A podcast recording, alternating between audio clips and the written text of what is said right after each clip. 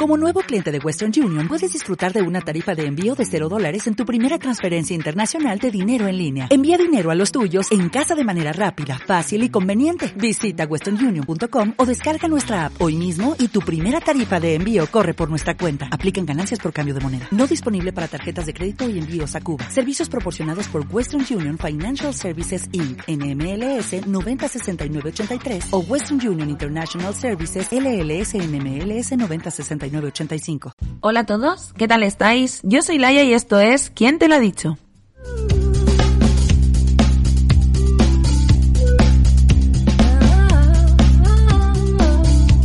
Volvemos otro martes más a este espacio que nos cede Castilla-La Mancha Activa, donde hablamos de libros, literatura y temas relacionados con la misma. En el programa de hoy, como habréis visto en el título, vamos a hablar sobre libros cuyo fin a lo mejor no era el ser publicado y me explico. Muchas veces eh, creemos que es bueno y aquí voy a abrir un poco un melón, el estirar el chicle, como digo yo, a las historias, tanto, ya no hablo solo de libros, sino también eh, series, películas, etcétera, etcétera, y no nos conformamos con el, eh, con la primera impresión, con la primera parte, con dejar un buen sabor de boca, no. Muchas veces nos cuesta matar a la gallina de los huevos de oro y estiramos el chicle, como os digo, y a veces bajo mi punto de vista al menos, creamos segundas partes que sinceramente mm, no sé deciros si tenían que haber visto alguna vez la luz o si mm, directamente lo que tendrían que haber hecho es haberle dado un lavado de cara y haberlo hecho otra historia distinta a la primera. En el programa de hoy, como os digo, vamos a hablar de varios títulos, creo que son cinco, eh, a lo mejor son cuatro, pero yo creo que, que, no, que he contado bien, porque las matemáticas, de momento, el contar lo llevo bastante bien. Eh, y eh, vamos a decir cinco títulos, cuatro o cinco títulos, donde, pues eso, que segundas partes, como bien dice el refrán, nunca fueron buenas. Vamos a ello.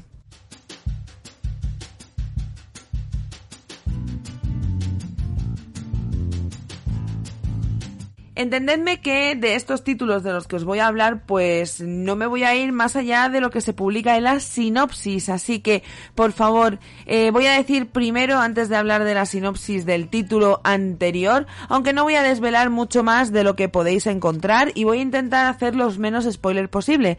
Pero tomad nota de esto porque si no tenéis que o cambiar la emisora un ratito o taparos los oídos. Prometo, prometo porque soy anti, anti, anti, very anti. Soy la más hater de las eh, de los spoilers que voy a intentar hacer el menos spoiler posible. Del primer libro que os voy a hablar y vamos a ir ya pisando fuerte es el libro que va a publicar en unos días, que va a ver la luz mmm, en nada eh, Christine Hanna, que es una de esas autoras que gusta, enamora y que deja muy buen sabor de boca con todas sus historias.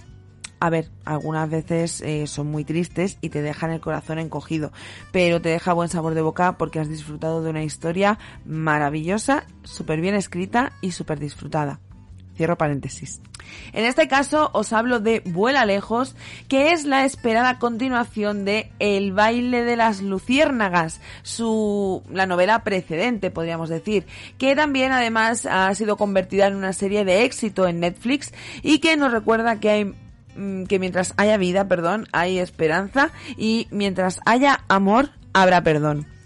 Eh, voy a hablaros de esta segunda parte, que es una emocionante y desgarradora historia sobre amistad, amor, maternidad, eh, nuevos inicios, pérdidas, etcétera, etcétera.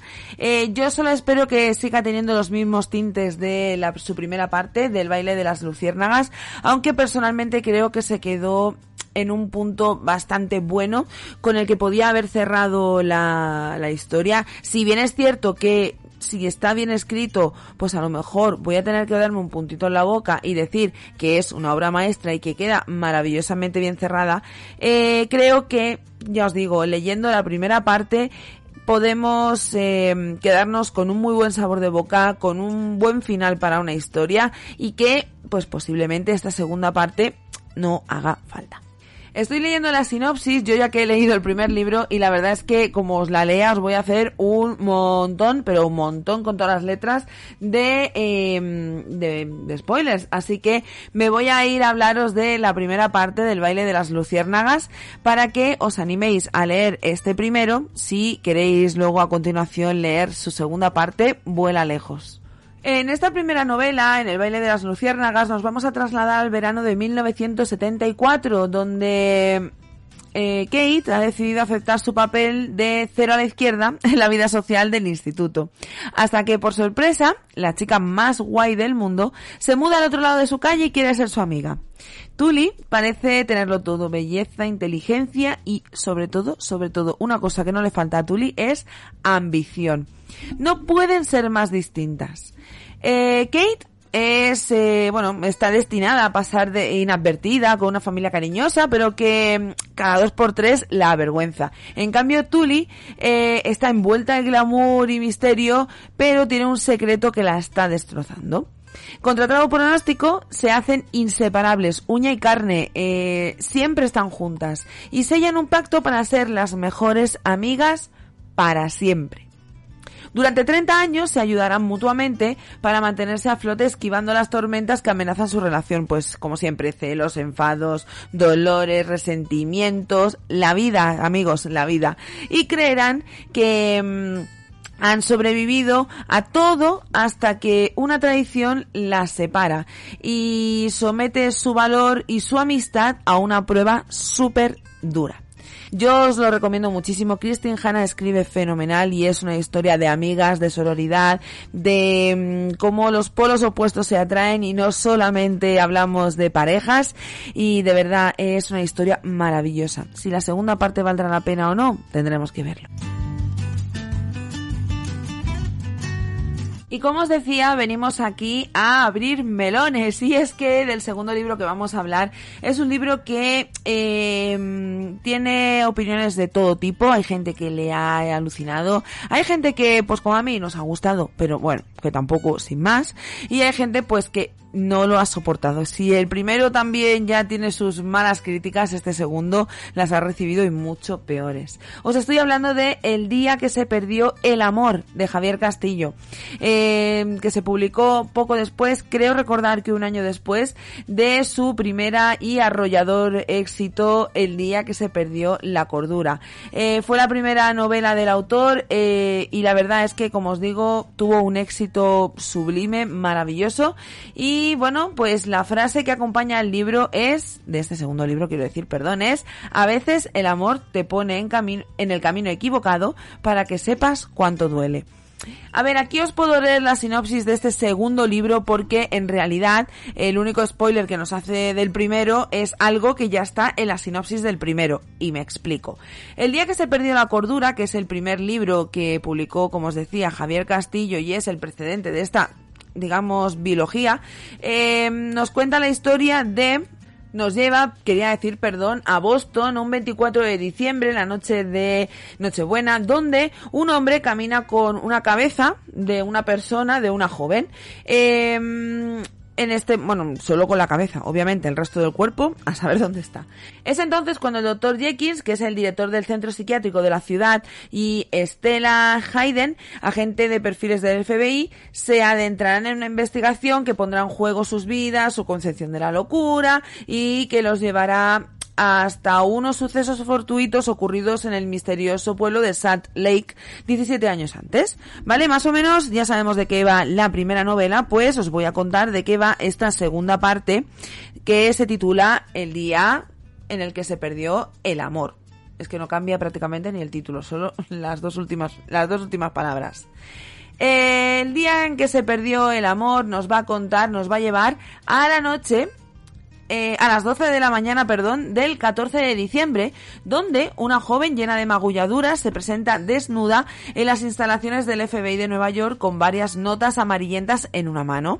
El inspector Bowring, que es el jefe de la unidad de criminología, intentará descubrir qué oculta la joven y su conexión con otro caso, el de la mujer que aparece decapitada horas más tarde y cuyo nombre eh, coincide con el que está escrito en una de las notas. Lo que quiere decir que va a hacer ahí un flash forward O como quieras llamarlo, un crossover, perdón, de las dos historias. Se junta la primera la segunda historia, ocurre pues digamos eh, un ratito antes, unos días, 10 días, perdón, antes que la primera parte, la del día que se perdió la cordura.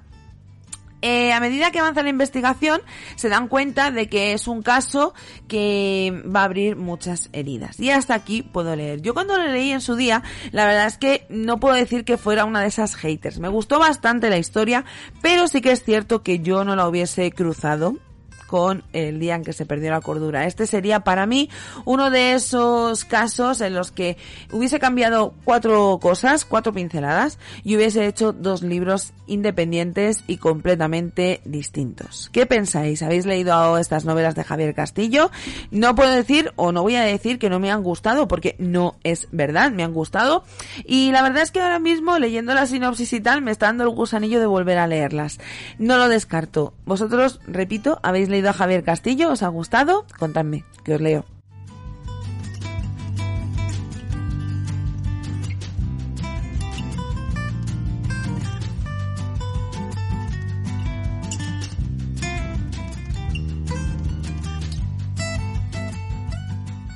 De esta segunda parte de la que os voy a hablar ahora, sinceramente, me voy a tirar a la piscina y voy a hablaros sin conocer. Me explico. He leído la primera parte, pero no conozco la segunda y menos aún la tercera.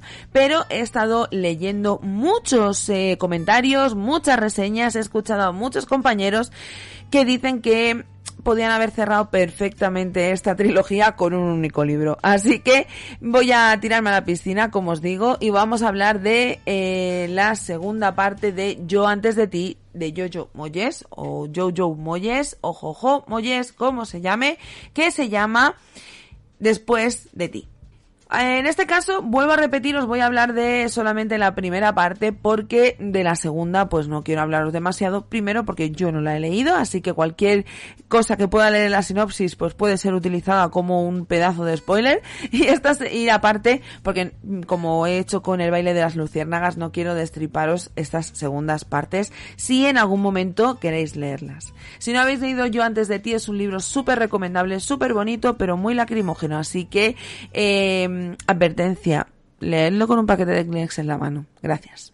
Yo antes de ti es una novela de esas que necesitamos leer, que necesitamos experimentar. Y es aquí donde vamos a conocer a Luisa Clark, que mm, sabe muchísimo, sabe de mucho y muchas cosas. Sabe cuántos pasos hay entre la parada del autobús y su casa. Sabe que le gusta trabajar en el café donde trabaja y sabe que quizá no quiera a su novio Patrick. Lo que Luis, Luisa, perdón, no sabe es que está a punto de perder su trabajo o que sus pequeñas rutinas, las que la mantienen en sano juicio, eh, también van a ser alteradas, van a perderlas. Lo que Luisa no sabe es que está a punto de perder su trabajo o que sus pequeñas rutinas, las que la mantienen en su sano juicio, también van a desaparecer. Will Traynor sabe que un accidente de moto se llevó todas sus ganas de vivir. Sabe que ahora todo le parece insignificante, triste y no sabe exactamente cómo solucionarlo. Lo que Will no sabe es que Luis está a punto de irrumpir en su mundo como una explosión de color y ninguno de los dos sabe que el uno al otro van a cambiarse para siempre. Yo antes de ti reúne a dos personas que no podrían tener menos en común, como pasaba también en el baile de las luciérnagas, y, mm, y nos hace o nos deja una pregunta. ¿Qué decidirías cuando hacer feliz a la persona a la que amas significa también destrozarle el corazón? Ya os digo, destrozar el corazón a la otra persona no sé, pero a los lectores, ya os digo yo que sí. Es una novela preciosa. De la segunda parte vuelvo a decir que mm, no he escuchado tan buenas críticas, pero es que de la tercera tampoco es que haya leído mucho, la verdad, porque mm, creo que es uno de esos libros, eh, una de esas trilogías, podríamos decir, o de una serie que la gente no ha acabado leyendo, quizás sea por eso, por el batacazo del segundo. Del tercero sí que es cierto que he leído muchas menos reseñas, muchas menos opiniones, pero que quizá podría aventurarme a decir que son mejores. Así que bueno, si habéis leído yo antes de ti y os queréis animar a leer la segunda y tercera parte, pues bienvenidos seáis. Que no, Pues nada, quedaos con el buen sabor de boca de la primera, que al final, por lo que he estado viendo, es la mejor de todas.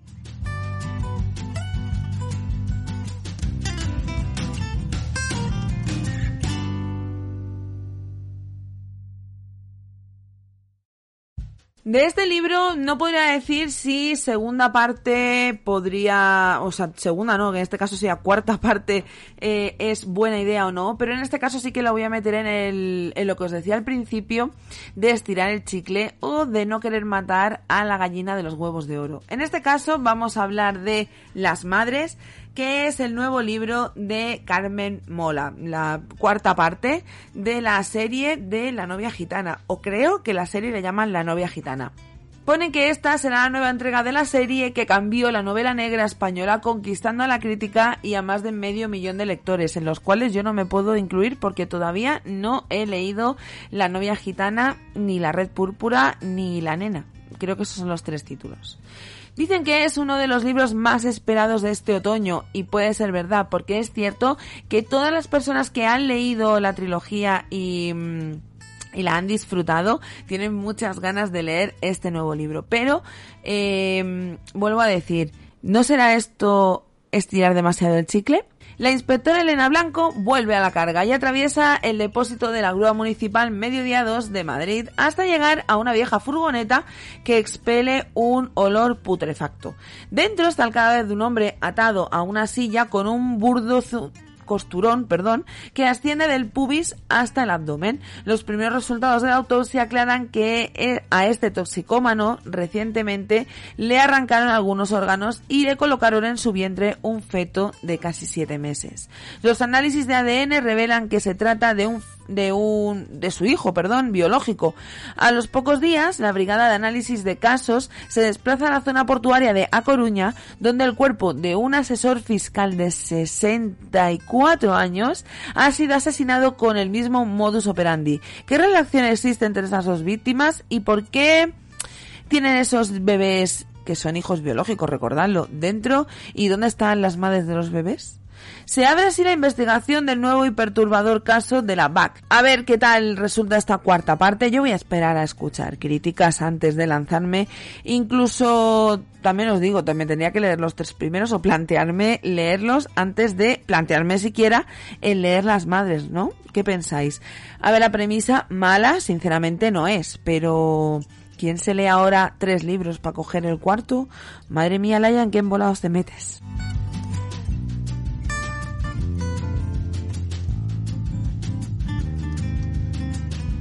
Y el último libro del que os voy a hablar es otro de esos libros que pues no sé si deciros que será buena idea o no una segunda parte porque la primera pues tampoco es que recogiera un tumulto, podríamos decir, de eh, reseñas positivas. Tiene notas bastante eh, dispares, hay gente que le ha encantado, hay gente que no. Normalmente la gente que ha leído el libro y le ha maravillado son seguidores fervientes de esta mm, influencer. Y bueno pues luego parece ser que es una mujer por lo que he visto y me han contado gente eh, de la que me fío y que he hablado mucho con ella que lleva muy mal el tema de las críticas. Así que si encuentro pocas reseñas negativas es mm, en muchas ocasiones porque no, ven, no llegan a ver la luz. Eso estoy hablando de Contando Atardeceres, que es la segunda parte o segundo libro de eh, La vecina rubia, de la influencer que todos conocemos como La vecina rubia. Está editado, que no he dicho, por Libros Cúpula y dicen que es la segunda parte de la primera que escribió no hará demasiado de su primer libro que se llama La cuenta atrás para el verano. Hay veces, dice aquí, que el destino se empeña en ponerte a una persona delante constantemente y, si algo he aprendido con el tiempo, es que la vida puede darte segundas oportunidades. Tras el fallecimiento de mi padre, un viaje improvisado con, una con mi amiga Laura me regaló primero el quién, Javi, y después el dónde, su isla. Aquel intenso verano trajo emociones encontradas a mi vida, la incertidumbre de un futuro donde Lucía se convirtió en mi máxima prioridad y el reencuentro con personas del pasado que nunca se fueron. Y es que son solo unos segundos los que tardaron tardamos, perdón, en pasar de la felicidad más absoluta a las dudas infinitas, los mismos segundos que tarda el sol en ocultarse. Y así, contando atardeceres, pude descubrir que con cada puesta de sol llega la promesa de un nuevo día. La vecina rubia de este modo regresa para contarnos una historia divertida, emocionante y adictiva llena de risas, lágrimas y sentimientos a flor de piel. Llega después de su primer libro, La cuenta atrás para el verano, y nos invita a reflexionar, a disfrutar de la vida y de los atardeceres con sus luces y su sombra. Y mm, este libro parece ser que empieza justo donde acabó el anterior. Así que, aunque en ningún lugar pone que es segunda parte, forma parte de una biología, yo voy a decir que sí que es segunda parte de un libro que, como os digo, tiene sus luces y sus sombras y tiene sus recomendaciones positivas y sus recomendaciones negativas. Veremos a ver qué le depara a la vecina rubia esta segunda novela. Yo desde aquí sinceramente desearle todo lo mejor como a cualquier escritor que invierte su tiempo, su gana, sus ganas, su esfuerzo en crear una historia. Y bueno, pues nada, veremos a ver, como os digo, qué nos depara.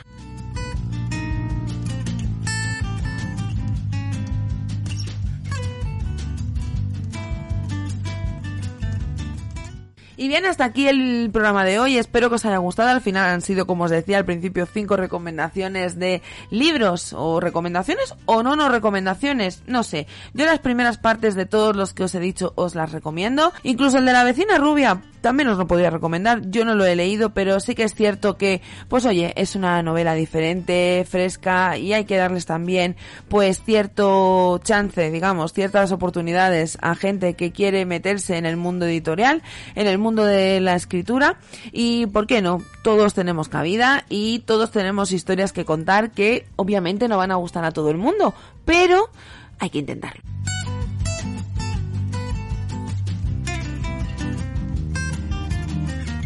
Como os digo, este, esto es todo por mi parte. Espero que os haya gustado. Espero también que eh, nos escuchemos el próximo martes, mismo sitio, misma hora. Yo solamente deciros que os dejo con el resto de programación de Castilla-La Mancha Activa, porque como siempre os digo cada martes, tiene unos programas muy interesantes, así que os invito a que os quedéis por aquí disfrutándolos. Sin más, esto es todo por mi parte. Como os digo, espero que os paséis por mi canal de YouTube, que, me podéis encontrar con el nombre Quien te lo ha dicho, al igual que en mi de Instagram, que es donde normalmente doy más la matraca. Y bien, ya sí que sí, esto es todo por mi parte, espero que os haya gustado y nos escuchamos próximo martes, mismo sitio, misma hora. Espero que tengáis un maravilloso día, una muy feliz semana y que encontréis muchos ratitos para leer. Un beso muy gordo, ah, y disfrutad de este martes 13. Chao.